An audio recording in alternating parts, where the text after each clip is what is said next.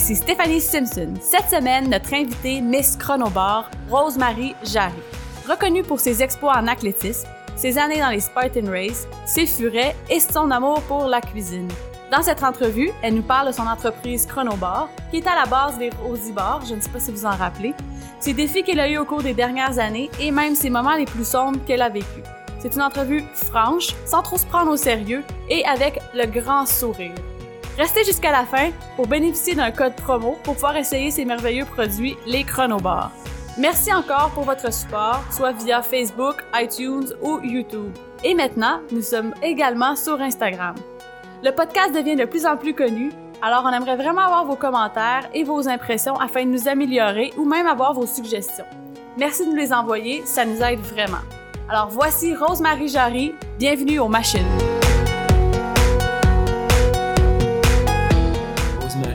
Jarry, merci d'être, euh, d'avoir accepté l'invitation de venir aux machines. Ça fait plaisir. Tu tombes à point parce que, comme on l'avait dit, on était à Caroline Côté la semaine dernière. euh, beaucoup de- d'auditeurs avaient des demandes pour euh, des femmes entrepreneurs sportives parce qu'il y a plein de gars qui sont venus à l'émission. Mais pas de femmes. Mais là, pas Non. de femmes parce qu'on fallait- on invitait des femmes, mais finalement, ça donnait pas ou c'était c'était moins propice. Puis là, ben, on a. T'as accepté Ben, J'ai les, les jumelles. Ah, oui, oui, oui, Euh, tu es très connu dans le milieu de la course à pied, dans le milieu de la nutrition aussi pour ton entreprise, euh, qui sont les bars Chronobar. Ouais. Euh, Parle-nous un petit peu de, de, ton, de qui tu es, puis aussi de ton entreprise à part ça, comment ça, comment ça a commencé? Euh, mon Dieu, il y a vraiment beaucoup de choses à dire. On a pour une heure, hein, Euh, je pourrais commencer. Ben, dans le fond, moi, euh, j'ai, c'est ça, j'ai, j'ai 35 ans maintenant. J'ai commencé les bars, j'avais 22, 23 ans. Euh, j'ai commencé, en fait, moi, pour te donner un petit peu mon parcours, là, j'ai, j'ai allé à l'ITHQ. Euh, j'étais, j'ai gradué en 2004. Et puis, euh, j'étais comme chef pâtissière. Fait que mon but, c'était de créer des collations, des pâtisseries santé à l'époque. Puis, mais je voulais pas trop m'embarquer dans euh, à avoir. Ben, j'aurais aimé ça avoir un, un pied à terre, un, un petit comptoir avec euh, créer des collations, des pâtisseries santé un petit peu euh, révolutionnaires. là. J'étais pas, j'étais un petit peu le mouton noir de l'école. là. Comme je, je voulais pas utiliser le sucre blanc, puis la farine blanche, le beurre, le shortening. Non, c'est ça. Mais les professeurs tous des Français, puis il y en a qui m'aimaient pas.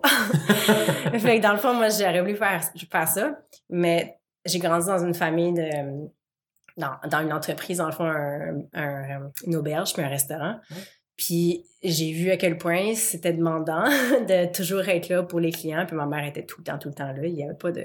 Il y avait pas de break, là, tu sais. Ouais.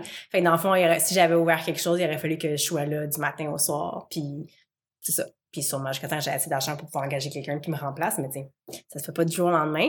Fait que je voulais pas m'embarquer là-dedans. Fait que j'ai décidé de créer des collations dans la nutrition sportive parce que j'étais déjà dans le domaine en, en athlétisme.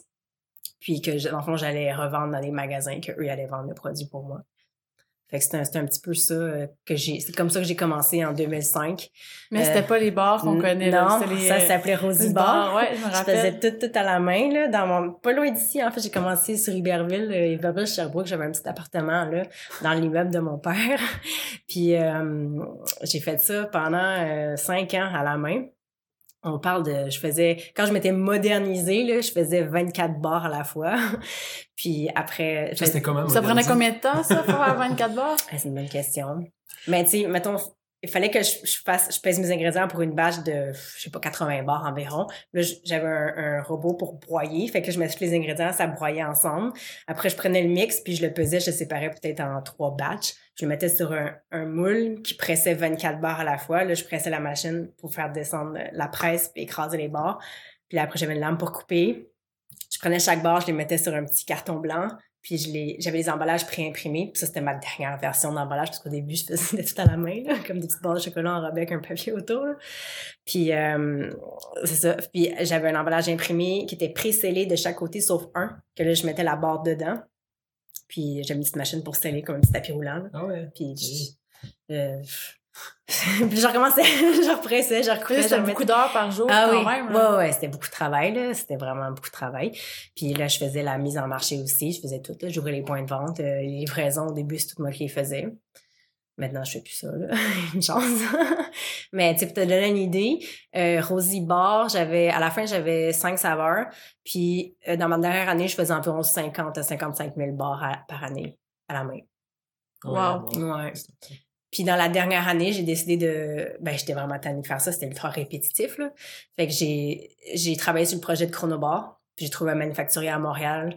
Puis une firme de marketing. On a changé le nom à Chronobar. Ça, c'est une question de marketing. L'idée Chronobar, c'était, est-ce que c'était de, de, toi ou c'est le marketing? Ben, c'est eux qui m'ont suggéré. En fait, ils m'ont fait trois, quatre suggestions, plusieurs types de design, puis moi, j'ai, fini par choisir celui-là.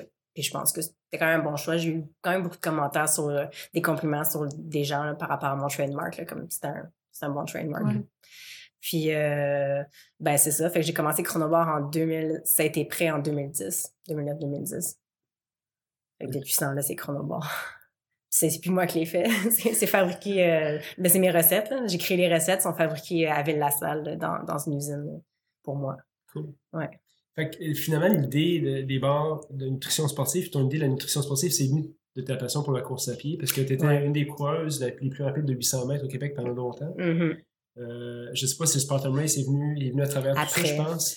Il est venu après. Dans le fond, ce qui est arrivé, c'est que j'ai fait de l'athlétisme de, je dirais, secondaire 4, plus, plus officiellement, secondaire 4 jusqu'à jusqu'en 2009. Puis en 2009, j'ai. Ben, non, en fait, depuis 2004 à 2009, j'ai eu vraiment beaucoup de blessures à répétition. Je passais comme presque six mois de la saison dans, dans piscine à m'entraîner en aquajogging. Puis j'étais vraiment tannée. Fait là, j'ai, à un moment donné, j'étais juste, j'ai juste arrêté l'athlétisme. J'ai pris une pause de au moins six mois. Puis là, après, c'est là qu'en 2010, le circuit Spartan a commencé à, à sortir puis à être populaire. puis j'ai commencé dès le début, j'ai essayé ça pour le fun, puis je m'entraînais pas plus que ça. Puis euh, ça a commencé. Ben là, j'ai commencé à devenir accro, comme on dit. Là, puis j'en ai fait euh, comme plus que 70 en. Je sais pas, de 2010 à 2013, en fin 2013. Est-ce que t'en fais encore? Ou... Non, non, j'avais arrêté un an et demi parce que j'avais une blessure sérieuse à un genou. J'avais recommencé, j'en ai fait un peu en 2015, puis mais juste au Québec. Puis euh, j'avais comme perdu un petit peu la piqûre, là, en fait. Puis je m'ennuyais euh, de la vitesse. Parce que moi, dans je faisais... c'est ça? Ouais, c'est ça. Je faisais 400-800, moi, sur piste. Puis là, tu sais, je passais à quelque chose que... Souvent, tu courais presque pas. C'était quasiment de l'escalade, de la marche rapide. Tu courais certaines, certaines sections, mais c'était à peine. Là. Donc, euh, je suis retournée cette année, ben, cette saison-ci, en athlétisme sur 800. Master.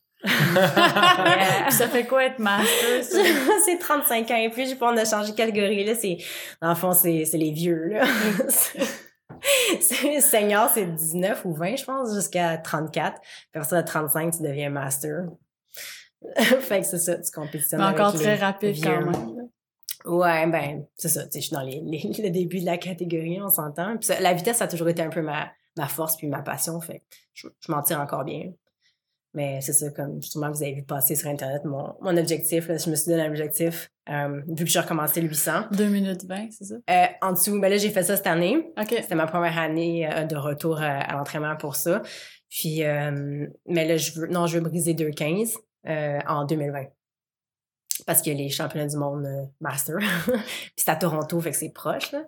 Fait que je, je veux participer puis faire un podium. Fait qu'il faudrait que si je brise 2,15, je devrais être correct. Ça fait que c'est mon objectif. Ça représente quoi euh, sur des Nous autres, le, le, le du long, du très long. Du long, ouais, ouais, du long pas très vite. Toi, tu fais du cours rapide. Ouais. Euh, ça représente quoi euh, de retrancher 5 secondes sur un 800 mètres en fait de, ouais. en fait d'entraînement de, préparation? C'est beaucoup. Euh, je te dirais, cette année, en fait, je pense que j'aurais pu faire en dessous de 2,20. J'aurais voulu, tu sais, comme deux fois, je pensais que j'allais vraiment... Mais en fait, la saison est vraiment courte en athlétisme, tu sais. Je pense que j'ai fait 5 cinq courses, cinq 800, tu sais, puis c'est fini déjà. Okay. Euh, à moins que j'aille compétir à l'extérieur en Europe et tout ça, mais là, pour, vu que je recommence, ça vaut pas nécessairement la peine tout de suite, là. Euh, mais je te dirais que j'aurais été capable, je pense, de faire 2,18, 2,19 cette année. Euh, j'ai eu de la misère encore avec un talon d'Achille depuis le mois de mars qui m'a mis on and off d'entraînement. Puis là, dans le dernier mois et demi de ma saison, je courais à peine une fois semaine je faisais des compétitions, tu sais, juste pour garder un peu la... Je faisais un entraînement spécifique, je pour garder un peu la vitesse, puis le reste, je faisais du cross-training. Fait que c'est sûr, ça m'a pas aidé pour, euh, pour, pour, atteindre mon objectif de briser le 2,20 cette année, mais je pense que ça aurait été faisable. Puis, je te dirais, briser 5 secondes, couper 5 secondes d'ici euh, 2020, c'est faisable. C'est faisable. Je fais les choses comme il faut, puis je me tiens loin des blessures. Ouais, c'est ça. Ouais, c'est surtout ça. sage. Mais je te dirais, tu sais, dans le temps, si je compare à ce que je courais dans le temps, euh, mon meilleur temps, c'était 2,9,0. Ouais. Euh, j'avais 24 ans, je pense, quand j'avais fait mon meilleur temps, mais j'ai couru souvent 2-10 plein, plein de fois. 2-10, 2-10, 2-10. Mais euh, non, ça se fait, ça se fait. Je pense que cette année, j'ai commencé la saison avec ma première première course. C'est mon premier 800 depuis comme 10 ans. Je l'avais jamais fait. Puis il faisait super pas beau. C'était au mois de mai. À Claude Robillard, il ventait comme ça se peut pas. les tentes partaient au vent. Il pleuvait à souhait. Il faisait comme 8 degrés. J'étais comme, oh my god, c'est les pires conditions pour recommencer. J'étais comme, qu'est-ce que on est là, on le fait. Puis c'était correct. J'avais fait 2,30. J'étais comme, c'est correct, je l'ai fait. Puis après, j'ai fait 2,22 l'autre course d'après. Puis après, 2,20. Puis après, j'ai aussi 21, 22, 20. En fait non, je pense que ça se fait. Mais c'est sûr que quand tu parles de 2,30 pour se rendre à 2,20, c'est beaucoup plus facile. Mais je pense que quand tu es proche de 2,15, là, ça commence à être. Si je me réfère à ce que je faisais dans le temps, euh, j'ai resté longtemps à. La première fois que j'avais cassé le 2,15, j'avais fait 2,14,99 à Boston. J'étais comme yes! tu sais, j'ai cassé le 2,15. Puis après, euh, dans le fond, j'ai cassé juste une fois le 2-10. Puis euh, par beaucoup, quand même, par comme une seconde et ce qui est quand même relativement beaucoup pour un 800 quand t'es rendu là. Est-ce que tu le sais généralement dans une course, une course aussi courte que ça, tu sais que. Ça va bien aller ou non? Ben, rendu, parce que dans le fond, t'as pas de marge d'erreur là-dedans. Sur, un marathon, t'as une marge d'erreur parce que tu fais, écoute, ça peut être les moins bien un kilomètre puis tu peux t'en prendre. Mais là, t'as, non. t'as zéro chance de t'en prendre là-dedans. Pas bien, bien. Fait que tu sais, à un moment donné, c'est pas une, c'est, une foulée que t'as faite. Ouais. Ouais, tu le sais. Euh, tu vois, c'est tout dans le départ aussi. Comme je te dirais, la dernière course que j'ai faite à Québec, les provinciaux, euh, il y a peut-être trois semaines, un mois, je pensais que j'allais avoir en dessous de 2,20, juste comme peut-être 2,19, je sais pas. Puis j'étais bien partie, je me sentais bien. Techniquement, j'étais rendu... Tu sais, aussi, c'est une course très technique. Technique, c'est ça, tactique. ouais. Ouais, fait que tu faut t'apprendre ça quoi avec les autres autour de toi, puis ça aide qu'il y ait des, gens autour de toi, mais en même temps ça peut te nuire, tu sais, parce que c'est très spécifique la position, faut que tu prennes dans la course, pas que tu te fasses emboîter, c'est-à-dire euh, être à l'intérieur puis d'être pris, puis là t'as plein de filles en avant ou de côté puis en arrière, puis là comme soit tu, peux pas aller plus vite, ou tu peux pas te dépasser, ou pour dépasser, faut que tu ralentisses, tu fasses le tour puis tu contournes tout le monde. Tu perds évidemment d'énergie puis du temps, ça a l'air de rien, mais quand tu vas à cette vitesse-là, ça casse un peu le rythme dans les jambes. Euh, je pensais que j'allais euh, je pensais que j'allais faire en dessous de 2,20. Puis ben, je me suis trompée, j'ai fait 2,20. Mais euh, tu vois, je sais pas, j'étais bien partie. Je pense que ça, ça, le départ a un gros impact. C'est sûr, si tu pars trop vite pour ce que tu es capable de faire dans le moment, ça vient aussi jouer parce que mm-hmm. là, après le, le, deuxième tour, je dirais le pire, c'est de 5, de 450 à 600 qui est, qui est le plus dur. Comme quand t'es rendu à 6, tu te dis, OK, il, y a un dernier il, reste une, là, il reste une courbe, là, c'est comme all out, là, puis c'est comme Après, c'est fini. Ouais, je me débrouillais bien, tu vois, cette année, là, dans le dernier 200, c'est là j'allais rechercher comme du monde d'habitude. Mais je te dirais que de 450 à 6, on dirait que moi j'avais pas l'impression de temps de ralentir mais je ralentissais tu sais. Puis c'est là que tu... puis il y avait souvent du vent puis le vent ça change une grosse ça fait une grosse impact même si c'est pas tant que ça quand tu l'as d'en face là puis tu veux essayer de faire surtout à ces vitesses là ben c'est ça tu essaies de rentrer un 100 mètres en je sais pas 16 ben quand tu l'as en pleine face puis t'as déjà de la fatigue d'accumuler ben ça, ça te ralentit sans le savoir là. fait que c'est sûr qu'à chaque temps de passage tu les entends t'es comme oh merde comme j'étais un petit peu trop lente là t'es correct. Fait que c'est vraiment une course un peu euh, ben c'est stressant en même temps là. C'est c'est le fun que tu vas retourner euh, pour euh, tes premières euh, ouais. premières amours pour l'athlétisme. Ouais. Pour les auditeurs qui écoutent un, pace de 2020 sur un 800 sur 2015 sur un 800 mètres c'est combien du kilomètre je pourrais être le ouais. juste, le monde va sur un kilomètre c'est une bonne question euh... si t'as pas réponse on le mettra dans le lien parce que moi ça, ça me ouais, j'essaie de calculer voir quand je m'entraîne. des... je pense que c'est deux euh, dans les 2,30. 2, 2, du 30, kilo? Ouais, quelque chose comme ça. Ah ouais. Entre 2,20 et 2,30, je, je pense. calculer pour le fun, on ouais, dans le... De deux, ouais. C'est une bonne question. Parce que tout, le monde, parce que tout le monde qui s'entraîne à course à pied, c'est toutes des. Ben, c'est combien ça. tu cours du kilomètre? Ouais, nous, on, se rend même pas un kilo. on, le mettra, on, mettra au défi monde d'essayer de voir c'est quoi leur kilomètre le plus rapide. en 3 minutes. Même en 3 minutes, je suis capable de faire ça. Ben, je sais que c'est un entraînement de marathon, ça. Souvent, les gens, ils font comme 10 euh, fois 800 en 3 minutes. Ouais, c'est ça. C'est pour, ça que, c'est pour ça que j'ai ça comme référence, mais en bas de ça, je pense que je meurs.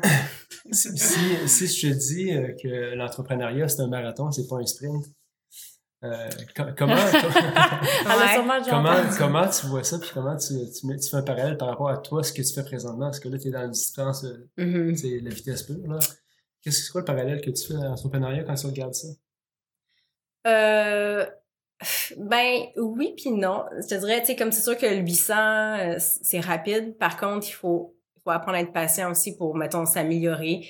Je te dirais pas dans la même course, mais mettons, on fait des années, puis mettons, je me réfère à dans le temps quand, quand dans le fond, mon but, c'est toujours de rester sur le plan puis d'être euh, élite sur le plan tout ça. Euh, fallait, à chaque année, à chaque fois que tu vieillissais d'un an, fallait que tu atteignes un standard euh, qui était toujours un petit peu plus rapide. sais Fait que mon but, c'est toujours de, de m'améliorer un peu plus, euh, bien évidemment. Et puis, euh, ça prend de la patience, puis je dirais de la détermination, puis tu sais, au travers les blessures, tout ça. C'est vraiment... Bon, tu savais un petit peu c'est quoi les blessures, tout ça, j'imagine. Mais je te dirais que c'est peut-être une distance rapide que je fais. Par contre, le but, c'est de toujours m'améliorer à chaque fois. Puis je fais des courses plus souvent que, mettons, tu sais, vous, vous n'allez pas faire un marathon chaque semaine, dans le sens que moi, je pourrais faire un 800 chaque semaine durant la saison de l'été ou même des fois deux fois dans la semaine si ça tombe comme ça, la, période de compétition. Fait que je pense que c'est vraiment, moi, je comparais ça plus à de la persévérance puis de la patience pour être capable d'atteindre son objectif. Faut être, faut être patient. Faut pas vouloir brûler des étapes non plus, euh, ni en entrepreneuriat, puis ni au 800. Faut, faut pas se, se comment dire quand tu t'entraînes trop, là. Euh, c'est ça, c'est brûlé. Puis aussi, on s'entend pour être au niveau que tu as été en athlétisme, ça prend une certaine discipline. Est-ce que tu penses que ça t'a aidé là, au niveau de quand La business? Ouais, c'est ça. Euh, probablement. Je sais pas si je suis juste comme ça naturellement. Euh, c'est sûr ça prend une certaine discipline. Surtout pour faire euh, des ben, bars maison. Ouais. je pense que j'ai, j'ai, j'ai grandi dans une entreprise familiale. J'ai été habituée à travailler jeune. Euh, j'ai pas toujours aimé ça, mais euh, je pense que ça vient un petit peu de là le fait que j'ai appris jeune un petit peu à la dure, si on peut dire ça comme ça. Comme je suis habituée de travailler, fait j'imagine que ça l'a aidé aussi, ça l'a aidé mon entraînement, ma discipline, ça l'a aidé aussi ma business, de pas. Puis l'entraînement, souvent ça a été difficile. le 800, je ben, vous n'avez pas essayé, mais c'est une épreuve, c'est il y en a qui disent que c'est une des épreuves les plus difficiles parce que bon, t'es en acide lactique total, puis les entraînements, c'est terrible. des fois, je m'entraînais, je me disais, mon Dieu, pourquoi j'ai choisi cette ah épreuve-là, tu sais? Ouais.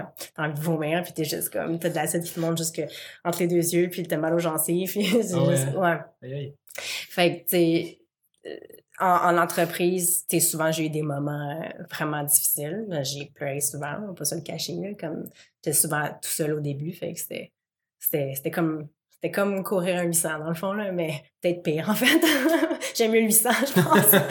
Je reviendrai pas nécessairement en arrière pour repasser toutes ces étapes là je pense qu'il faut euh, peut-être euh, un tempérament pour les différents types de courses qui existent comme le 800 mètres il faut que tu aies un tempérament un peu de cheval pour ça. C'est dans le fond, puis ça, ça lâche pas. Mais l'entrepreneuriat, tu sais, je réfléchis pendant que je te parle parce qu'on dit que l'entrepreneuriat, c'est un marathon. Mm-hmm. Mais en même temps, je disais cette semaine que l'entrepreneuriat, en même temps, faut que tu bouges rapidement parce que tu sais, je sais pas si tu as vécu dans ton domaine, c'est qu'il faut que tu t'ajustes rapidement. La compétition, mm-hmm. surtout dans le dans le détail, dans ce que tu fais. ont plus de budget, ils, prennent tes idées avant. La compétition embarque, ils vont le faire avant toi pendant que toi, tu n'as pas les moyens pour faire ça rapidement. Exact. Ça, je l'ai vécu. Tu as vécu ça? Ouais.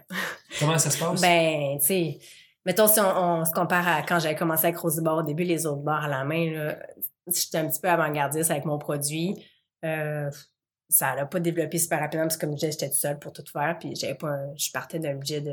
J'ai terminé l'école, puis c'était pas mal ça. J'ai pas eu des parents qui m'ont mis plein d'argent dans mon compagnie ou euh, j'ai pas nécessairement eu d'aide financière comme telle. J'ai vraiment tout fait par moi-même. J'avais mon frère au début qui m'aidait à travailler avec moi, qui faisait tout ce qui était la paperasse, puis euh, finance, et qui m'aidait beaucoup avec ça, une chance, parce que sinon, j'aurais pas voulu faire ça. Puis, euh, dans le fond, je me souviens plus, c'était quoi ta question? je disais, ben, en fait, je parlais de la compétition, tu sais, ouais, le, ben, fait que justement, faut que tu Parce que moi, j'avais plein d'idées, mais en même temps, dans le fond, c'est ça, ma, ma force, c'est la créativité. Puis ça. Mm-hmm. Fait que là, j'avais pas le choix de faire toute l'administration, même si c'est pas quelque chose qui m'intéresse tant que ça, mais t'as pas le choix au début, tu sais. Mais j'avais plein d'idées, tu sais, moi, je pense, je rêvais à juste faire plein d'autres affaires, mais j'avais pas nécessairement le budget pour le faire. Puis je me disais, OK, je vais faire ça. Puis après, tu voyais une autre grosse compagnie, n'importe quoi, quel œil qui sort une barre telle façon, je suis comme ah, c'est moi qui voulais faire ça, mais, mais tu sais eux c'est rien là, ça repérer le bord faire tu sais comme les tendances le sans gluten, le ci, le ah ça. Ouais. Fait que tu sais ça va super vite, c'est comme le maintenant le trend c'est le euh, vegan. Ouais. Euh, je pense qu'on est quand même, tu sais, moi, mes bases sont vegan, sans soya, sans noix, sans arachide, pas de gluten. En tout cas, vraiment hypoallergénique. Fait que on est quand même dans une niche spécialisée qui a pas beaucoup de trends qui offrent tout. Mais en fait, j'en mm. connais même pas qui offrent tout ça en même temps. Il y en a qui offrent un, un point ou deux, mais ils ont pas tous les aspects en même temps.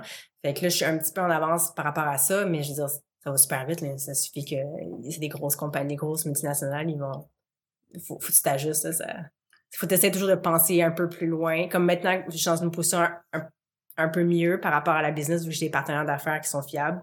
J'ai un petit peu plus de budget. Fait que moi, mon but, c'est de, de trouver aussi d'autres idées avant-gardistes. Mm-hmm. Puis pour les prochains produits qui s'en viennent, c'est avant que c'est sur les autres grosses compagnies qui, les sortent. Fait. Mais oui, il faut réagir vite parce que malheureusement, c'est. Ouais.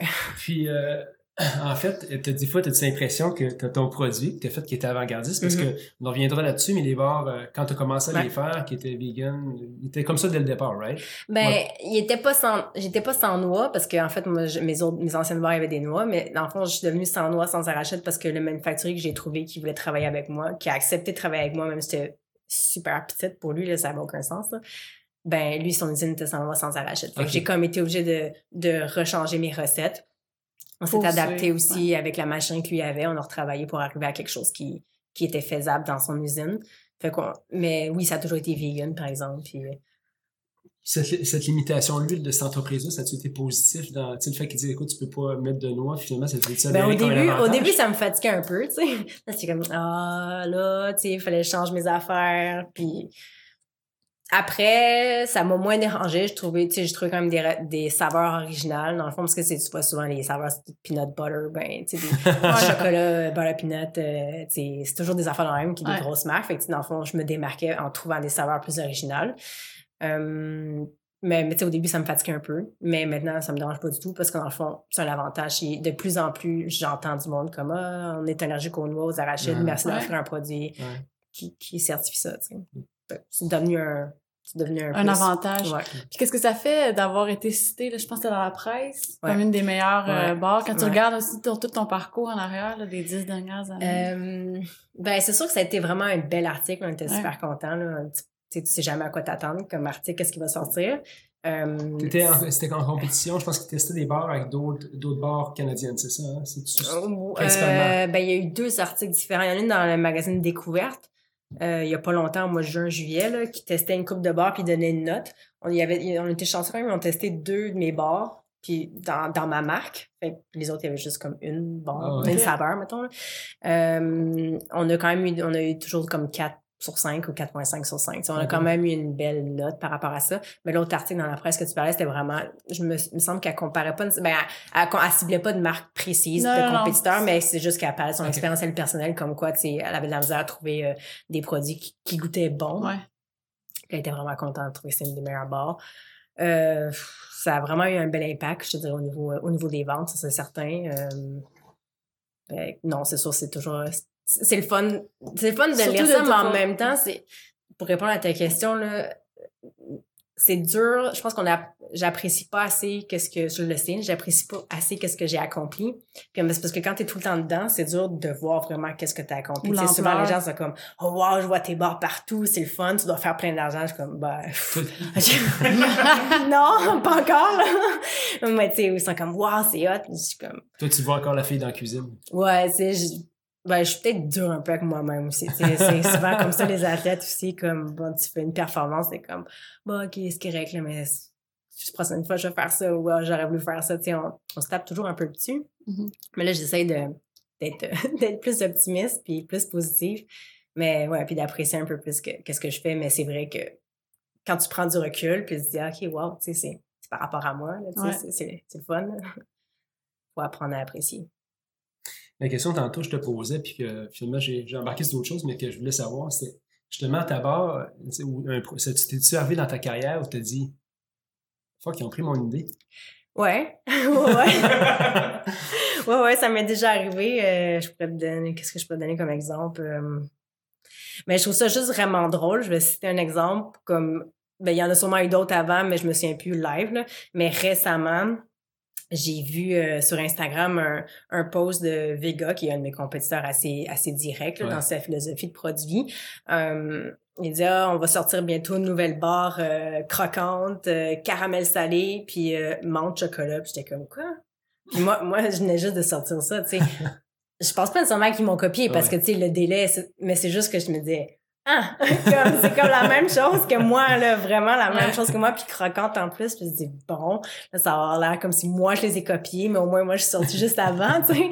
Mais en tout cas, des fois, il y a des affaires comme mais ça. Mais c'est ça, les athlètes disaient, je peux vous faire vos bars, puis je suis packagé. ouais, c'est ça. exact. Mais bon, c'est sûr, c'est déjà arrivé. Puis on, travaille pour des gels, dans le fond, qu'on veut sortir le plus tôt possible. On aurait déjà voulu les savoir, mais c'est toujours un peu plus long qu'on veut. Ça va des saveurs de fun. Ouais. Pas genre bacon et... Ah, non, pas bacon. Faut que ça soit vegan. Simili bacon. Ouais, ah, c'est ça, simili bacon. Non. Pour les vegans qui aiment le bacon. non, non. Mais, tu sais, j'ai regardé des... Euh, j'ai eu comme une idée, ben, je pense, je trouvais que c'est une idée originale parce que dans le fond, il y avait personne ici dans les gels qui faisait ça. Euh, puis là, ça va sortir, euh, on voulait voir ça fin septembre pour le marathon de Montréal. Euh, fait à base de, de, de, fruits, mais à base aussi de, de patates douces puis euh, de sirop de, de ben, coconut nectar, le, le, le, sirop de noix de coco. Puis euh, c'est ça, dans le fond, les gels, c'est toujours de la maltodextrine ou du sucre, en tout cas. C'est pas, pas des ingrédients comme que moi, je considère super intéressants pour le corps, pour la santé. Euh, fait dans le fond, on est sorti ça. Puis là, après, je parlais avec un de mes, amis, euh, je pense à avant-hier, mercredi, avant la course de DDO. Ouais. Là, il, me, dit, ah, telle marque j'ai vu en Californie, euh, regarde ça. Puis là, je regarde. Puis là, ils font, ils font la même chose avec du sirop de noix de coco aussi. Puis j'étais comme, non, c'était mon idée! Mais ils sont pas ici encore. Ouais. Fait je dis, OK, bon, c'est bon, je vais être je vais être la première je vais être la première ici avec ça puis je dis oh mais eux ils ont pas de patates douces puis là je descends ils ont comme 10 saveurs puis là je descends puis il y a une saveur c'est patate douce je suis comme bon. fait que c'est toujours comme ça, tu sais. Ouais, ben, le, monde est, le monde est quand même grand. Fait que tu penses tout le temps que c'est la, seule personne qui, qui a pensé à ça. Mais, tu sais, ça fait super longtemps que je veux faire ça, mais dans le fond, encore là, c'est une question de, de marketing puis de budget, de pouvoir, tu sais, sortir un produit, ça coûte quand même cher. Ce qui coûte cher, c'est l'impression des emballages et tout ça. Fait que tu t'en fais pas juste imprimer 500, là, c'est coûte de 100 000 à la fois. Fait que il y a beaucoup de cash flow qui, qui, qui dort dans l'inventaire de packaging puis tout ça. Fait qu'encore là, pour avoir l'opportunité de faire un nouveau produit, il faut, faut que tu sois prête euh, financièrement pour le faire. Fait, ça fait longtemps que j'avais l'idée, mais euh, l'opportunité n'était pas encore euh, arrivée. En tout cas, voilà, on sera deux. Qu'est-ce qui a été ton plus gros challenge étant formé l'ITHQ? Tu mm-hmm. avais une business familiale, mais étais-tu vraiment une fille d'affaires quand tu es tombée là-dedans avec tes bars? Ou gérer une entreprise avec des, des employés maintenant? Ben oui puis non. J'ai pas d'employés. Euh, dans le fond, j'ai des partenaires. C'est très nouveau, c'est depuis le mois de janvier. J'ai déjà eu des partenaires on and off. Ça a été vraiment pas des belles expériences. Euh, par contre, j'ai finalement par, j'ai fini par trouver euh, des partenaires d'affaires euh, qui travaillent avec moi au quotidien. J'ai eu beaucoup d'offres pour faire des investissements comme un investisseur silencieux dans la compagnie. Mais moi, ce que j'avais besoin, c'était des gens qui travaillent avec moi. Tu sais, j'étais vraiment tannée de tout faire moi-même. Mm-hmm. Fait que. Est-ce qu'il y a besoin de gens aussi qui comptent tes lacunes au niveau de l'entrepreneuriat? Ben, Parce que moi, je, moi, je suis entrepreneur aussi, puis je ne vais pas toute seule, j'ai des lacunes. Tu sais, ben, c'est ça. Tu sais, sûr qu'au début, j'avais pas le choix. Mon frère, il m'aidait beaucoup aussi euh, pour faire justement tout ce qui était paperasse chiffre, pour m'aider puis me guider là-dedans. Mais, euh, tu sais, c'est sûr que moi, ma force, c'est la création. C'est, bon, les ventes, un peu, j'ai pas le choix parce que il fallait que je le fasse puis je suis capable. Tu mais pas juste les faire, C'est pas ça que j'adore, tu sais, ouais. c'est ça, exact. exact. Malheureusement, moi, j'aimerais ça juste les, créer des nouvelles, puis quelqu'un, mais là, ça se rend bien un peu comme ça. Tu sais, là, j'ai du monde qui s'occupe de, de gérer justement ce qui est pas nécessairement, ce qui est pas mon intérêt, puis ce qui est moins ma force. Mais tu sais, je l'ai fait pendant plus que 10 ans. Ouais, 12 ans, genre. Fait que c'est ça. C'était quoi ta, ta, plus grosse force pour réussir l'entrepreneuriat, puis ton, ton plus gros défi là-dedans, dans la gestion de l'entreprise? Mmh. Mon plus gros défi, je te dirais de pas laisser tomber. Mais en fait, même si ça m'est, oh, ça m'est passé souvent par la tête de juste comme, mais en même temps, ça me passait par la tête, mais en même temps, je me disais non, c'est pas une option, c'est ridicule avec tout le, tout le, le temps que j'ai mis puis où est-ce que je me suis rendue, je, je peux pas juste abandonner là, tu sais, mais c'est pas l'envie qui me manquait des fois, tu sais, quand c'était vraiment difficile. Euh, je dirais les plus, ben, ouais, je pense que le plus gros défi, ça a été de continuer à avancer sans abandonner et au travers de toutes les épreuves que j'ai eues, ça fait quand même longtemps que je suis là-dedans. Je dirais, il y a du monde qui m'ont volé de l'argent, il y a du monde qui m'ont fourré, excusez l'expression. Il faut après, faut pas être trop gentil non plus. J'ai appris à pas être trop fin puis pas faire trop confiance à, tout le monde. Ouais. Ouais, ça, ça a été la plus grosse épreuve de passer aussi. C'est sûr que tout ça, ça m'a, ça m'a mené à, bon, un burn-out, une dépression. Euh, de sortir de ça tout seul, puis de, de continuer. Je sais pas comment j'ai fait, mais je l'ai fait. fait que c'est pas mal ça. Je pense que ce serait mon plus gros défi. Tu penses que d'avoir vu tes parents plus jeunes, un peu dans ça devait pas toujours être facile. Non. Puis de les voir tout le temps persévérer, ça t'a aidé plus tard euh, dans ces moments-là, justement? Je sais pas. moi, moi, moi, je, moi, je sais pas, tu sais, dans ce temps-là, euh, ben, tu sais, j'étais quand même jeune, puis moi, tout ce que je voyais, c'est que ça me faisait vraiment chier de, de travailler. On était obligé de travailler. Euh, j'avais pas nécessairement une enfance. Euh, je parle comme si j'étais un enfant battu. J'étais pas un enfant battu, mais je veux dire, que j'avais pas que j'allais pas chez mes amis, je sortais. Ben, j'allais chez des amis des fois, mais je veux dire, je, faisais pas le party, je sortais pas. Là, c'était ma mère était très stricte, puis il euh, fallait qu'on aide, puis je faisais la vaisselle, je m'occupais de l'auberge, je faisais le ménage. Tu comme moi, je voyais plus ça comme ça m'énervait vraiment. Fait je sais pas si ça m'a vraiment encouragé à aller plus loin, mais j'imagine que ça m'a ça m'a renforcé, veux, veux pas, indirectement, puis ouais, probablement, je sais pas. en, rétrospect, qu'est-ce que tu vois, est-ce que tu penses que ça a été... Moi, j'ai grandi dans, dans, une, dans une famille comme ça où mon père était dans un commerce à côté de la maison, puis on était tout le temps là. Bon, on se comprend. on se comprend. on se comprend. Fait que j'ai vu, j'ai vécu c'est quoi pour prendre des vacances, sais, tout ça. Mais euh, en rétrospect, pour de mon côté, ça a été un avantage dans ma vie parce que j'ai appris à mieux gérer l'entrepreneuriat. mon père, c'était non-stop. C'était mm. pas de vacances. Puis on prend des vacances, c'est stressé, puis pas trop longtemps. Ouais. Comment tu vois, ça prend un équilibre? Ouais, ouais. Ben, ça, je le savais, mais en même temps, au début, c'est dur de le faire parce que bon, t'es tout seul, tu sais, j'étais tout seul à travailler. Euh, euh, Au début, tu peux pas le faire. Non, c'est ça. Comme tout le monde. Mais là, je commence, là, je commence, après toutes les années, à un peu plus Tu sais, j'ai, j'ai pas pris de vacances comme je pourrais, là, mais dans le sens que j'ai d'autres d'autres contraintes à la maison comme des furets qui, sont vieux puis malades puis là c'est compliqué de m'en aller fait que en tout cas d'ici l'année prochaine j'imagine ils vont tous être malheureusement décédés mais euh, à ce moment-là je vais plus me permettre de ça pour dire que je commence un petit peu plus à me dire ok là je me sens moins mal si je me dis, OK, aujourd'hui, c'est quoi? Je, je prends pas trois semaines de vacances dans l'année, mais aujourd'hui, ça me tente pas, ça me tente de prendre du relax. Je suis comme, ben, c'est rare que je fais rien pour de vrai, mais tu sais, comme, je vais m'entraîner ou je vais faire de la cuisine pour le fun, je vais m'amuser, euh, tu sais, juste comme, ah, mais avant, hein, tu sais, j'étais comme, oh non, là, mon Dieu, j'avance pas mes affaires, tu sais, inconsciemment, tu stresses parce que tu penses que tu fais pas avancer, puis tu devrais faire tellement de choses pour faire avancer la business, puis comme, mon Dieu, je fais rien, euh, tu sais. On est tous pareils. Ouais, ok, c'est Je, bon. je, te rassure là-dessus. c'est bon. je te rassure, si tu fais rien, une génération, on est une génération comme ça, en plus. Ouais. Si on fait rien, on sent qu'il n'y a rien qui se passe. Est-ce que, quand tu regardes ça, est-ce que T'as-tu, étant entrepreneur toi-même, tu dis, ouais, c'était pas facile d'être nécessairement grandir là-dedans. Est-ce que ça t'inquiète peut-être d'un jour devenir parent dans ce contexte-là? D'imposer ça comme ça? Comment moi j'ai grandi? Ouais. Euh, ben, tu tu vois, la différence, c'est que moi, mon entreprise, c'est. Euh, je gère les. Tu c'est pas comme dans la maison. Ça fait peut-être une différence. Ben, en fait, mon bureau est à la maison, mais dans le sens que, tu sais, la production se fait plus chez mmh. nous. Il y a, tu sais, comme. Il y a peut-être un moins un grand danger, il y a moins de choses à faire au day-to-day. Je pense pas que si j'avais des enfants, mais par contre, par contre, j'imposerais un peu euh, je trouve que maintenant, beaucoup de jeunes, ils sont paresseux ou ils savent rien faire. Oui, au niveau dans le fond, la discipline des parents est importante. Oui, mais jusqu'à un certain point. c'est comme, ils feraient, ils participeraient à la vaisselle ou ils, ils feraient leur ménage, ils ramasseraient leur, tu sais, mais maintenant, je trouve que des fois, tu vois des affaires ridicules. Mais non, je pense qu'il y aurait un entre-deux, mais je pense pas que ça serait aussi extrême. En attendant, c'est des furets. Ouais, en attendant, c'est moi qui m'occupe des furets. C'est, c'est eux, ils m'aident pas bien, bien. Euh, je suis allé justement, j'étais au Vermont récemment chez Ben Jerry, qui est une compagnie que tu connais peut-être, qui a une bonne philosophie d'entreprise euh, également. Puis il y, a un, il y, a un, cimetière des saveurs là-bas. Ah ouais? Je sais pas si tu savais. Non. Tu vas à l'extérieur, c'est un cimetière où toutes les anciennes saveurs sont là. OK. Y a-tu un cimetière des saveurs chez Chronobar? des choses que tu as essayé, tu dit, écoute ça, là, non, ça n'a pas marché ou c'était pas, c'était pas la meilleure idée, celle-là? Ben, j'ai un produit qui va être, ben, en fait, Là, je viens juste de changer mes saveurs. Ça fait depuis le mois d'avril, ils sont disponibles. Le nouveau, on a changé le packaging. Ben, ça se ressemble, on a fait des modifications. C'est sûr qu'après 8 ans, il faut innover un petit peu, il faut se mettre à jour. Euh, le packaging a changé un peu. J'ai passé de 6 saveurs à 9.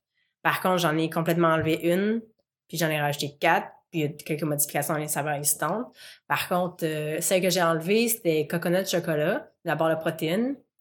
Pour le vrai, ça marchait, ça marchait quand même bien au début, mais je trouvais que mon manufacturier avait de la misère un petit peu avec la stabilité de la constance du produit au niveau euh, de la sécheresse. C'était une barre de protéines avec 16 grammes de protéines. Fait plus il y a de la protéine, plus il y a de la poudre, plus ça risque d'être sec. Fait que des fois, elle était super bonne, des fois, elle était plus sec. Fait que, fait que là, il fallait que j'en enlève une des deux. C'était poire, poire chocolat, c'était mon meilleur vendeur, fait que c'était sûr que je l'enlevais ah pas. Fait que j'ai enlevé coconut chocolat. Puis, mais je pourrais pas dire que c'est parce que ça marchait vraiment pas que je l'ai enlevé, mais mhm. c'est juste qu'il fallait trancher, puis il fallait faire de la nouveauté. Fait que j'ai enlevé celle-là pour ajouter euh, avocat chocolat qui a pris sa place. Puis un peu plus comme trendy, là, les avocats, ça commence à être... Euh, ben, ça fait longtemps que tout le monde connaît ça, là, mais je veux dire, tu vois un petit peu plus de... de dans le vegan, tout ça, tu vois beaucoup les avocats.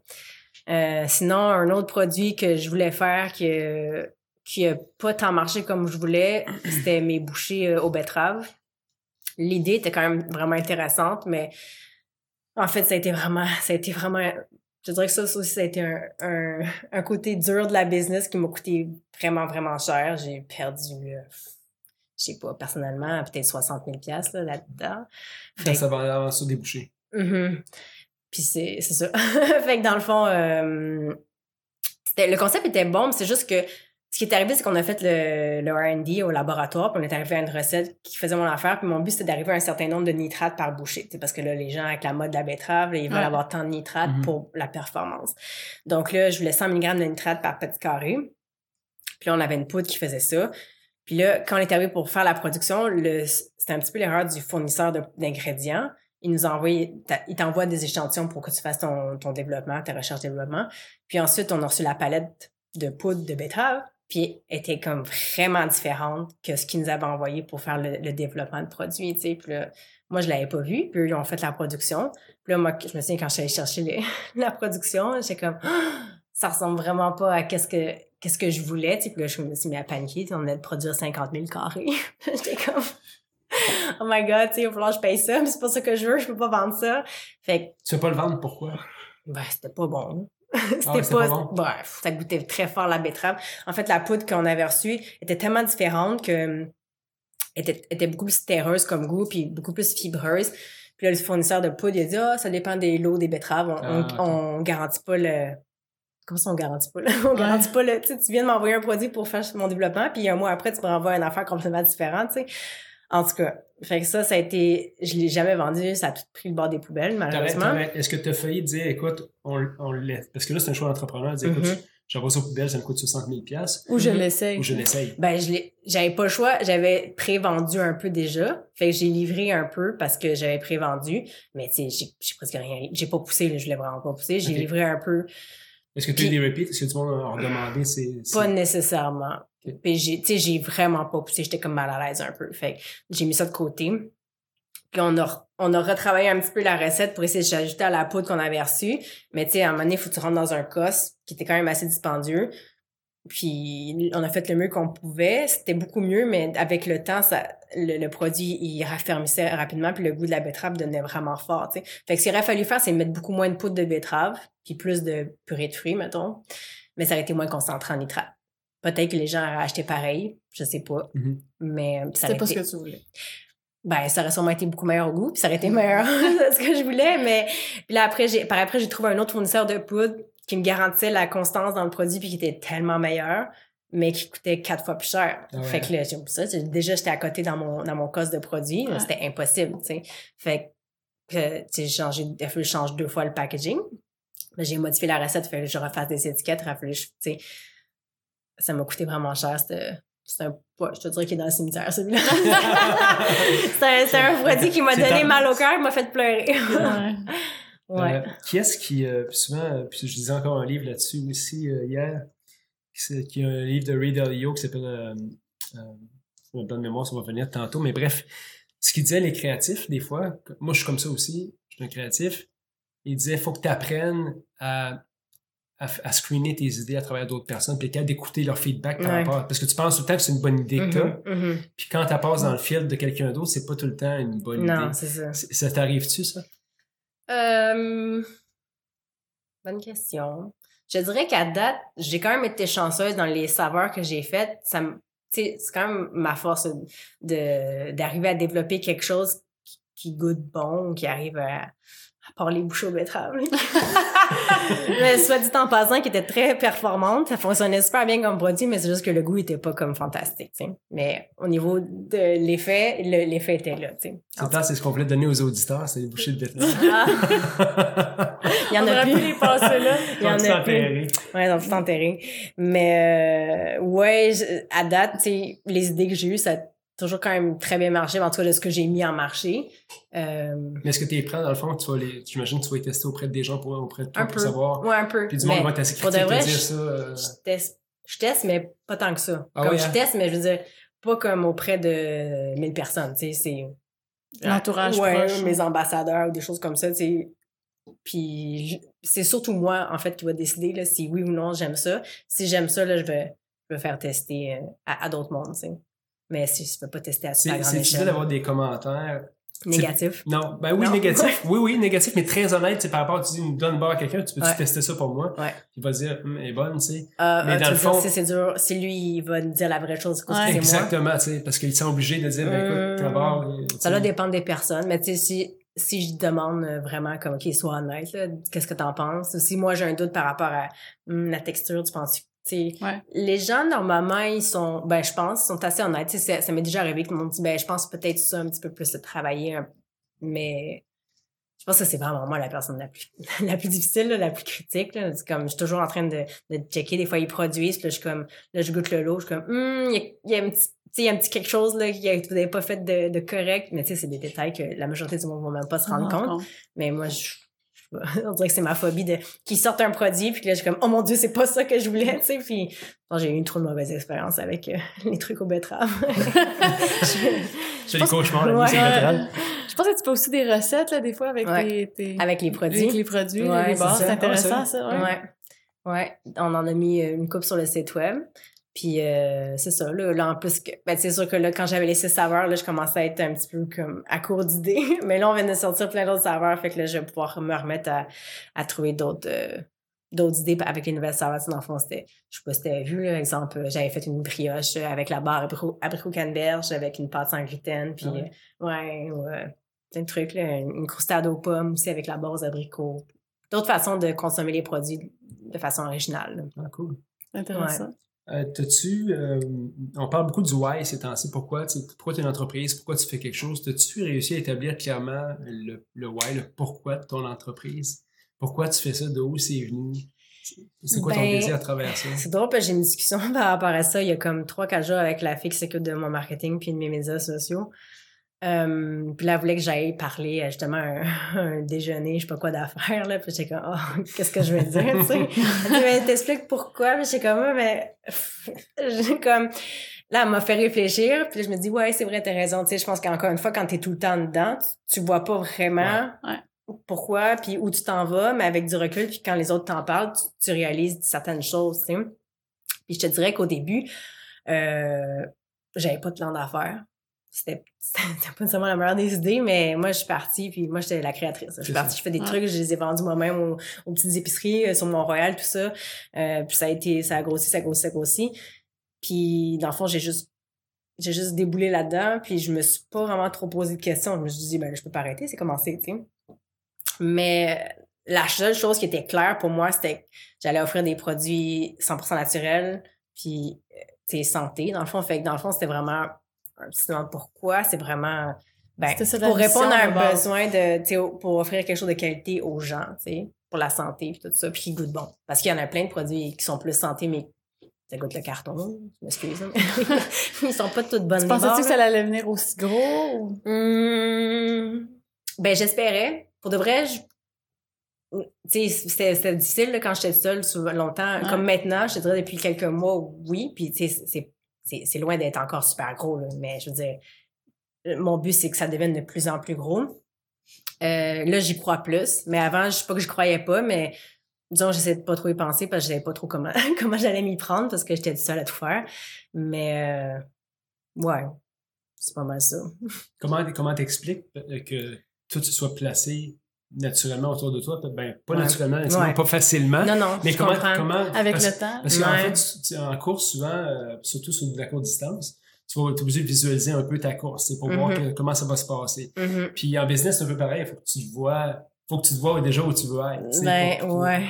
Tu vois, moi, mon rêve, mon meilleur scénario, c'était euh, quand je faisais tout, puis il y avait plein de choses qui m'énervaient de faire, puis j'avais pas le choix de le faire, c'était qu'un jour, euh, je sois juste comme la personne en charge de créer des nouveaux produits, l'image de marque, puis c'est pas mal ça. puis que je me tape pas tout le reste. Puis là, je me dis, bon, je rêve en couleur. De, avec toutes les épreuves que j'ai eues, puis des, des, mauvaises expériences avec des associations, avec des gens on and off, je me dis, bon, ça arrivera encore moins, tu sais. Mais, tu vois, je pensais plus tant, mais il y a, jusqu'à pas longtemps, l'automne passé, je me suis fait offrir quelque chose qui était exactement, tu sais, la personne vient me voir, dit, ben moi, je verrais ça comme ça. Tu sais, comme toi, t'es importante, t'es l'image de marque, les gens connaissent les produits à cause de toi, puis ils aiment, ils aiment toi, ils aiment le produit aussi à cause de toi, tu sais.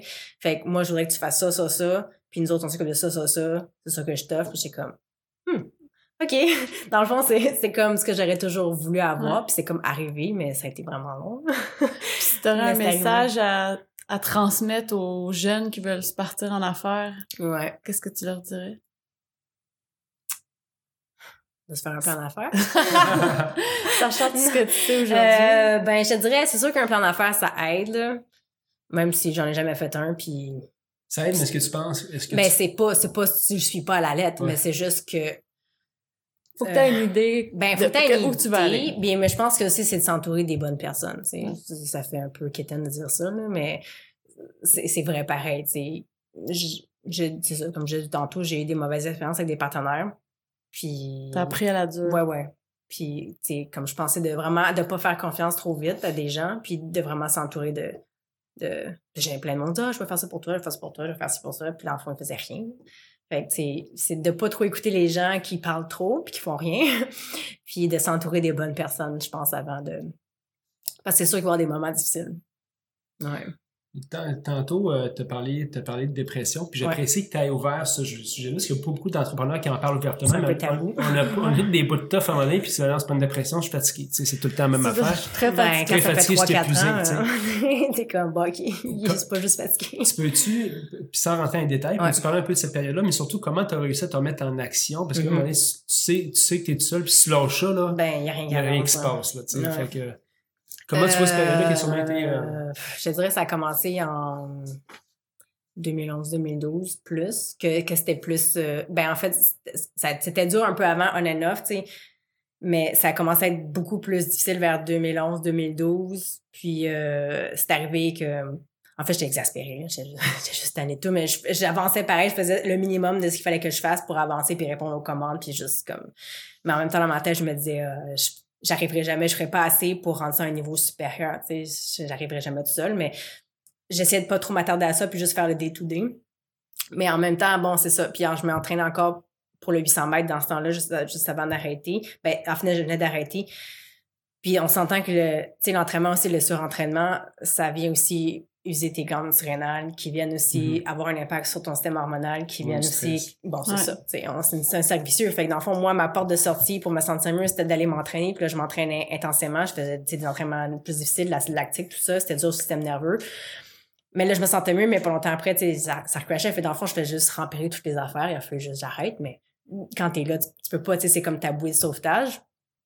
Euh, jusqu'à temps qu'à un moment donné, je vais chez mon médecin, puis pour, pour pour pas ça, tu sais, juste pour un autre problème. Puis là, elle dit, ah, puis, parce qu'elle me connaissait, elle dit, puis, comment ça va, chronobar? Non, non, Puis j'étais comme, oh, là. pas un autre, là. J'étais comme juste, je voulais pas parler de chronobar, là. J'avais comme un moton instantanément dans la gorge. Puis là, je me suis mis à pleurer.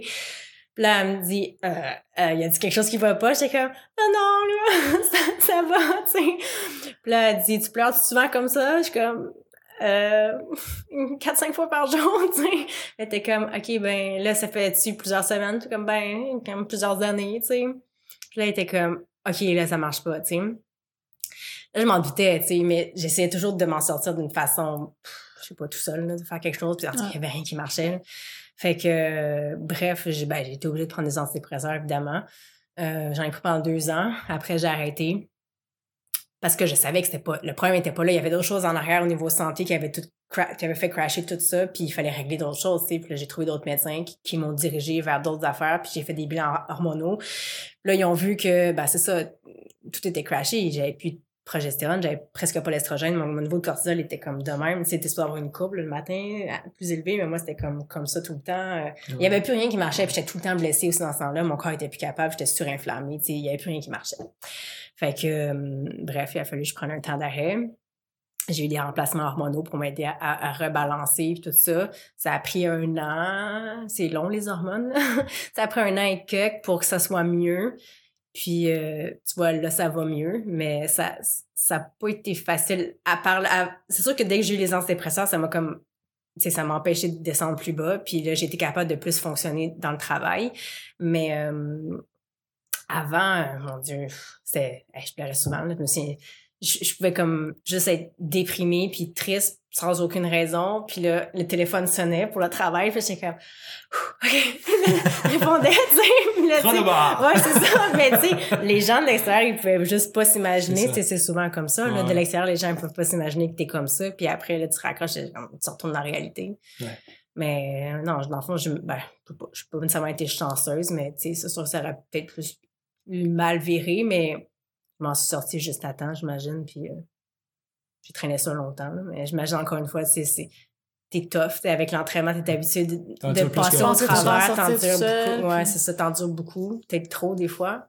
Ah, mais là, j'ai appris de ça. Je, je quand je sais que quand je me sens un peu plus fragile, je suis comme, oh, ok, non, attends. comme, faut, c'est quoi le plus maintenant? Ouais. Ouais. Écoute, j'apprécie que tu parles de ça ouvertement parce que c'est la réalité de beaucoup d'entrepreneurs, puis mm-hmm. personne n'en parle ouvertement, puis c'est comme, euh, tu sais, justement, un entrepreneur, là, ça, ça, ça se couche pas à terre. C'est comme, c'est tout le temps de bout. C'est la honte. C'est ça. Comment ça marche? C'est juste comment tu t'en racontes. On passe tout par là, à un moment donné, que tu es épuisé, mais tu sais pas c'est quoi. Mm-hmm. Puis ça affecte tout, euh, tout, tout, autour, autour, de toi. Ça ben affecte ta business, tes, tes employés. Ouais. Fait que j'apprécie de t'en parce que je pense que tout le monde va se sentir. Euh, Moins gêné, peut-être, de ben, t'en parler. je pense plus ouvert d'en parler puis se sentir plus à l'aise. Des écoutes, ça arrive à tout le monde. Finalement, je suis pas tout seul là-dedans. Non, non. C'est pas mal Souvent, le monde, pense que ça arrive à. Faut t'es fou, parce que t'es fou, tu sais. Ose pas, pas ça, ose pas, ça se peut pas. Ah, tu peux pas, je suis juste fatiguée, mais tu peux être fatiguée une couple de jours. Non, mais c'est ça, non, non. Pas des mois, tu sais. non, c'est ça. Euh, dis-moi, euh, tu es dans la nutrition. Mm-hmm. Qu'est-ce que tu penses des différents... C'est quoi ton, ton, avis sur les différentes tendances euh, qui régiment, que ce soit paléo, que ce soit vegan? T'as-tu toi-même... Elle doit avoir la question souvent. T'as-tu ça souvent comme question? Euh, non, la question que j'ai le plus souvent, c'est t'es végétarienne, mon Dieu, c'est où tes protéines?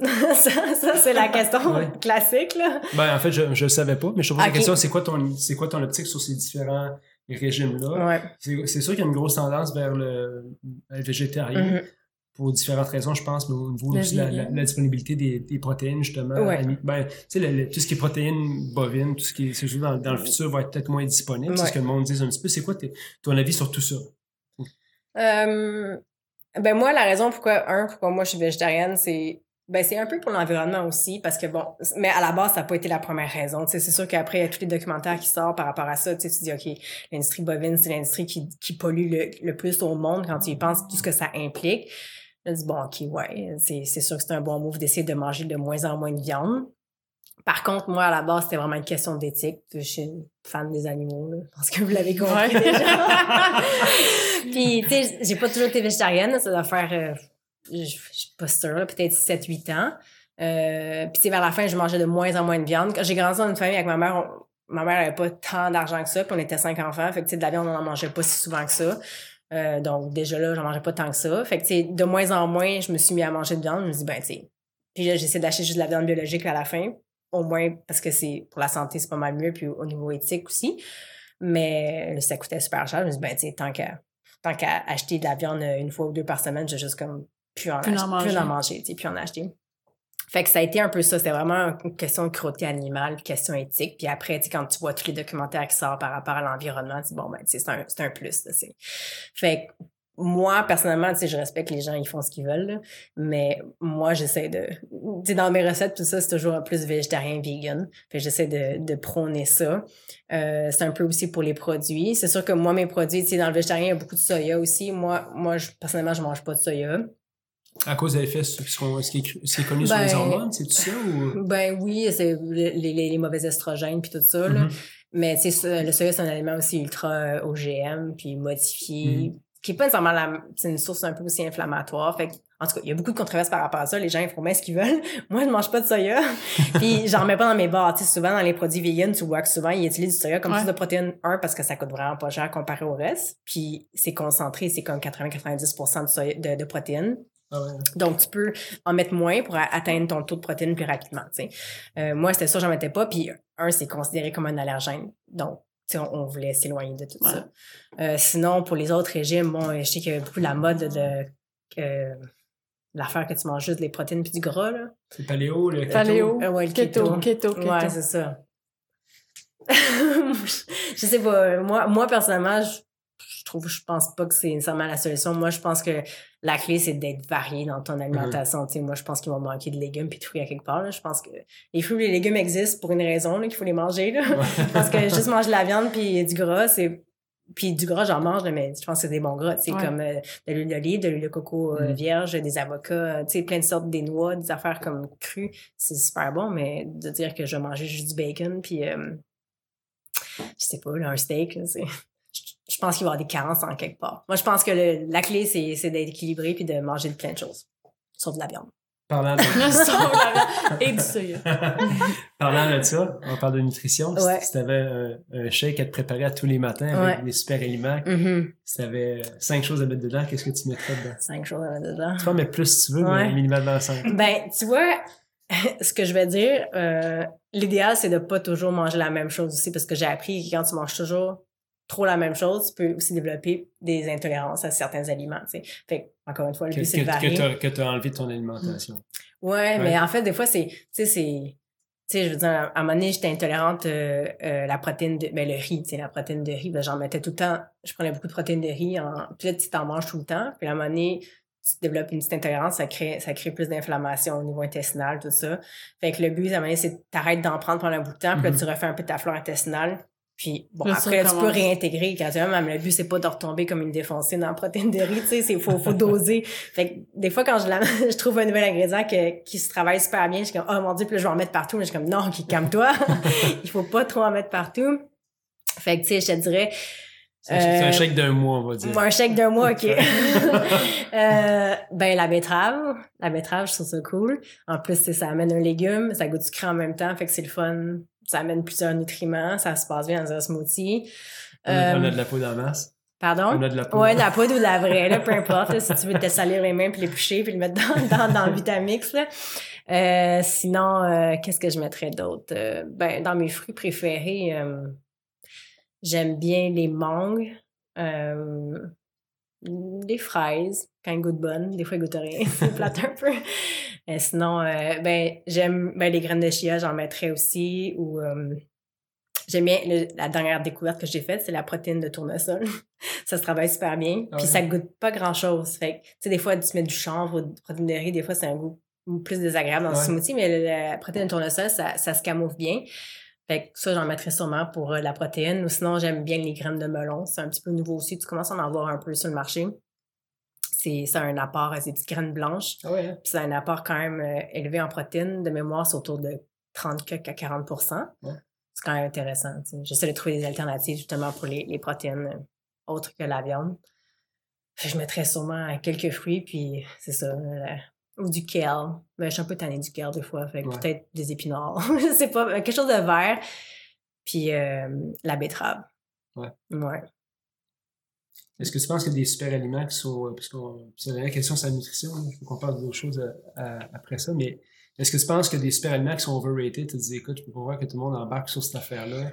Euh... Les tendances qui sont comme. Ouais, les belles goji, peut-être. Ouais. Je sais pas. Mais pour de vrai, moi, je trouve que ça goûte vraiment pas bon, là. Puis, toujours super sec, J'ai jamais trop accroché là-dessus. Je sais que ça a été grosse affaire antioxydant, mais non c'est sûr qu'il faut en prendre puis en laisser, c'est des modes, ça, ça, ça vient, puis à un moment donné, comme la betterave, on n'entend plus parler, puis, mais ça veut pas dire que c'est pas bon, c'est juste que je pense que, c'est ça, encore une fois, il faut savoir varier, mm-hmm. puis euh, Mais un affaire que moi j'aime, que j'aime vraiment, ben non, mais en fait, c'est vraiment pas bon goût.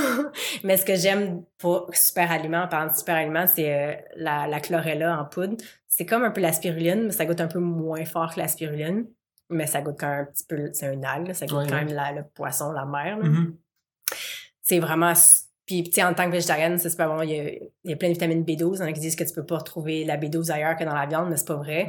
Euh, c'est un super antioxydant. Euh, c'est 55% de protéines. Tu sais, en tout cas, c'est super le fun. Puis j'aime ça, prendre ça après l'entraînement. Justement, si t'as fait un gros training, je me mets une cuillère à soupe dans de l'eau, le bois, tu te bouches le nez si t'es pas capable. c'est pas super bon, là.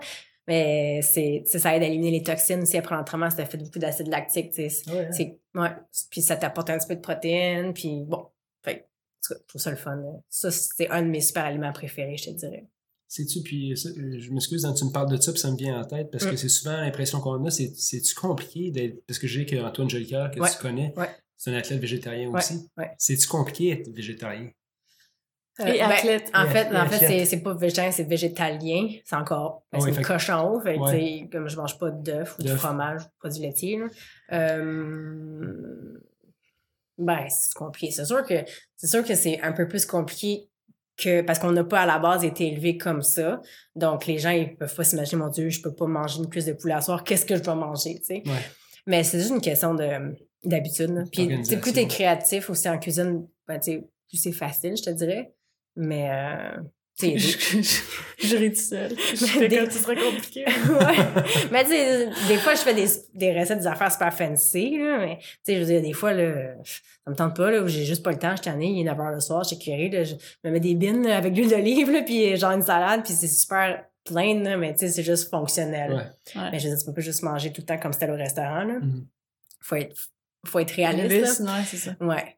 Mais euh, dans le fond, ça reviendrait au fait que quelqu'un mangerait une cuisse de poulet avec une salade. Tu sais, ben moi, je me mets un tas de bin avec une salade, puis c'est super, c'est pas super beau là, comme dans l'assiette, mais c'est ça, c'est fonctionnel. Fait que c'est juste, c'est plus, c'est plus d'organisation. Une, une, habitude. Ouais, c'est une habitude. Ouais.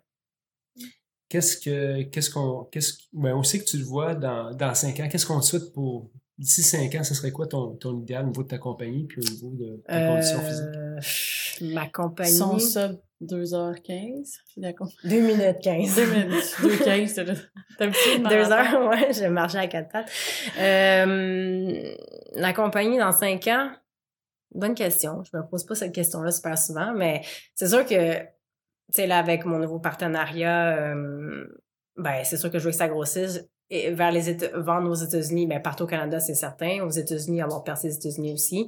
T'es-tu présentement aux États-Unis? Non. Mais on vend en ligne. J'ai quelques commandes qui vont vers les États-Unis, mais c'est vraiment pas mon marché principal. Mais c'est sûr qu'éventuellement, j'aimerais ça développer ça. Puis même en Europe aussi, je pense qu'il y a un certain marché pour ce type de produit-là. Ça n'existe pas tant là-bas. C'est de, du type de qualité que moi j'offre. Je pense qu'il y a une demande pour ça. Euh, je dirais, c'est de prendre plus de l'expansion euh, à l'extérieur du pays, puis de, de développer des nouveaux produits, et puis juste comme me la couler douce. non, euh, dans le sens que. on, dit, on, dit, tout travailler moins, c'est Ouais, c'est ça. Ou travailler mieux. Travailler mieux, ouais. Mais en fait, j'aimerais ça aussi, comme faire d'autres choses en the side. Tu sais, je veux, je veux sortir un livre de recettes. Ça fait plusieurs années, je dis ça. Ouais. c'est ça. Tu sais, comme faire d'autres que ça, ça roule plus tout seul facilement, puis que moi, je m'amuse à faire un petit peu d'autres projets connexes exactement, puis je m'entraîne. Je pourrais peut-être dire avoir un meilleur contrôle sur le chaos. Sur le quoi? Sur le chaos. Ouais, ouais, ça c'est certain. C'est ça, l'entrepreneuriat. Ouais. Là, ça, ça va, là, ça va. Il y en a moins de chaos. Jusqu'à la prochaine fois. Oui, c'est ça. ouais, c'est ça. Euh, ça nous amène vers les dernières questions. Ouais. Là, tu nous as fait savoir que tu lisais pas beaucoup. Fait que tu n'avais pas de livre à nous proposer pour euh, nos auditeurs. Non, mais vous achetez un livre de recettes vegan. vous allez, vous allez peut-être prendre goût à, à manger moins de viande. T'en as-tu un bon à proposer? Ben, quand je sortirai le mien. c'est bon, tu nous dis. Si vous avez les machines, on met ça sur Non, pour de vrai, tu sais, j'en ai reçu à Noël, en fait, c'est drôle, j'en ai reçu un à Noël. C'était une fille du Québec, je ne sais plus son nom. moi, j'aime ça. C'est rare que je vais suivre une recette à l'aide. Moi, j'aime regarder les images. Puis si ça m'intéresse, je, lis, je lis un peu en diagonale. Puis j'ai moi, je fais ça comme, tu sais, je modifie, je fais ça comme ça, ouais. Fait c'était quand même un beau livre. Il y avait des mm. belles images, tout ça. il y avait des belles images. Mais. Euh, il y a le livre Plenty, qui a été un livre qui était. Tu connais ce livre? Non. Un livre qui était populaire dans, la cuisine euh, végétalienne, je pense, ouais. végétarienne, les deux. Mais c'est un livre qui été. Moi, j'ai qu'il y a Here She Glows, je sais pas trop, là aussi. là, Mais tu sais, quand je regarde, c'est beaucoup des recettes qui sont très simples. Mm-hmm. Puis, ben, c'est une, fois que tu connais, une fois que tu connais les produits, tu n'as pas besoin de recettes, j'imagine. Non, c'est ça. Puis, c'est comme, on dirait que des fois, c'est quasiment comme banaliser un peu la cuisine, dans le sens que si tu veux comme intéresser un carnivore à de la cuisine comme ça, je comprends, faut pas que ça soit trop compliqué parce que, bon, en même temps, mm. ça ne tentera pas de faire toutes les étapes, mais faut que ça soit un petit peu excitant en même temps. Tu sais, si c'est trop banal, ils vont faire comme, que je veux pas changer mon steak pour ça, tu sais. Fait que, je trouve que des fois, les recettes vegan, c'est, j'aime ça avoir des affaires originales, ça existe, il y en a, mais des fois, c'est un petit peu banal, je trouve. Avant la question, la vraie question de la fin, j'ai une question pour toi qui m'a amené parce que ça m'a fait réfléchir sur quelque chose. C'est quoi ton, euh, c'est quoi ton, euh, ton opinion sur les GMO? Ah, ben. J'ai vu un reportage que j'ai fait récemment là-dessus. Ouais. Puis il dit, écoute, il y, en, a partout de ça, puis c'est pas la fin du monde. C'est là pour relever le goût des ingrédients. Ouais. Qu'est-ce que t'en penses? J'ai pas vu ton reportage, là, mais je pense, ben, je sais que j'avais déjà entendu que, bon, c'est ça, faut pas paniquer trop avec ça parce que tout l'est un peu, là. Tu disais que c'est le syndrome des restaurants chinois. Mm. Parce qu'ils mettaient ça dans tous les restaurants chinois, c'est là que ça a commencé. Ben, le MSG aussi. MSG, Je pense que, moi, mon but, c'est de rester le, le plus, euh, moins transformé possible, le plus naturel. Mm-hmm. C'est sûr que le MSG, c'est pas quelque chose que, que je touche. Puis c'est quand c'est... Il y a des ingrédients qui sont, tu sais, comme le blé, le maïs, le, le soya, tu sais, c'est des affaires qui ont été tout le monde connaît Monsanto. C'est sûr que de rester le plus loin possible de ça, je pense que c'est l'idéal pour la santé. C'est pas facile parce qu'ils sont en contrôle de plein des affaires. l'idéal, c'est si t'es capable de manger bio de l'été, d'avoir ton jardin ou d'essayer d'encourager les, les, produits locaux, justement quand c'est la saison pour être le plus clean possible. Je pense que c'est la meilleure chose à faire, mais c'est sûr qu'à un moment donné, tu peux plus comme. Mm. Il y en a, c'est tellement compliqué. Il faut pas trop tu paniques avec ça parce qu'à un moment donné, tu vas juste passer ton temps à paniquer. Mais mm. tu essaies de rester le plus clean puis le plus euh, simple. Ouais, c'est ça. Euh, la dernière question. Si tu avais une chanson sur le soundtrack de ta vie, de ta jeune vie, elle pourra changer quand tu auras 60 ans. là, ça serait quoi? Je sais pas, je sais que c'est, il m'avait envoyé cette question-là pour que j'y pense, puis j'étais comme, mon Dieu. j'écoute pas la musique. ouais, c'est ça. Non, j'écoute la musique, mais pour de vrai, j'ai, ben oui, j'écoute la musique dans l'auto quand je conduis. Je mets la radio, mais j'ai pas de, j'ai pas de goût particulier. J'étais assez euh, ouverte, là. J'ai. Quelque chose que t'aimes bien. Quelque chose que j'aime bien. C'est un artiste que t'aimes, que t'aimes plus. Hum. Non, pas nécessairement. Tu sais, quand j'étais plus jeune, je me souviens, j'écoutais, je pensais à ça l'autre fois, quand j'avais, euh, je sais pas, là, 18, 19 ans. Euh, quand je faisais mes compétitions, puis quand je m'entraînais, les warm-up, tout ça, j'avais mon Discman dans ce temps-là. Et sautais-tu? Euh, non, il, était, il, était il était pas super. je l'avais dans ma main, puis là, je joguais avec. Là, je me souviens, quand j'étais à au Jeu du Canada, j'avais mon Discman, puis là, je joguais avec pour mon, mon warm-up, puis là, j'écoutais Limp Bizkit, tu sais. Ah ouais? Là, ouais. là, j'avais comme une couple de chansons que j'aimais, tu sais, puis là, mon Dieu, je pense même plus d'écouter ça, tu sais. C'est comme des, tu changes, puis, mais tu sais, ça me dérangerait pas de réécouter ça, mais c'est juste que je pensais à ça, justement. Je disais, il y avait des chansons que, qui me motivaient plus à, à me préparer pour ma course ou des choses comme ça, tu sais. Dans ce temps-là, c'était Limp Bizkit, mais ça veut pas dire que j'écoute juste ça, là. J'ai comme maintenant, je sais pas, je pourrais écouter une... Je sais pas. J'ai pas vraiment un style euh, particulier, là. C'est j'accroche ou j'accroche pas les chansons. Il y en a bien qui me tapent ses nerfs à la radio aussi, là. J'aime pas trop les affaires qui étonnent. je sais pas, non. J'ai pas de chanson comme telle qui résume ma vie, là. Je pense que ça, ça dépend des... Des moments. Ouais, ça dépend des moments, ouais. Merci beaucoup d'être venu. Merci, d'avoir partagé ce que tu as partagé. C'était une belle entrevue euh, sur un paquet de choses. Ben, je te souhaite euh, bon succès pour la suite des choses en chronobord. Je te souhaite pas trop de défis. Non, juste assez. Juste, assez parce que c'est agréable en, entrepreneuriat d'en avoir aussi. Ouais. Euh, pour les auditeurs, on va mettre un code euh, promo pour pouvoir que vous puissiez expérimenter les chronobores si ce n'est pas déjà fait.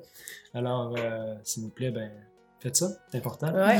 Et puis, produit québécois. Oui, produit québécois. alors, merci beaucoup. Puis ben, bonne continuité, puis on va se recroiser quelque part. Sûrement. Merci, machine.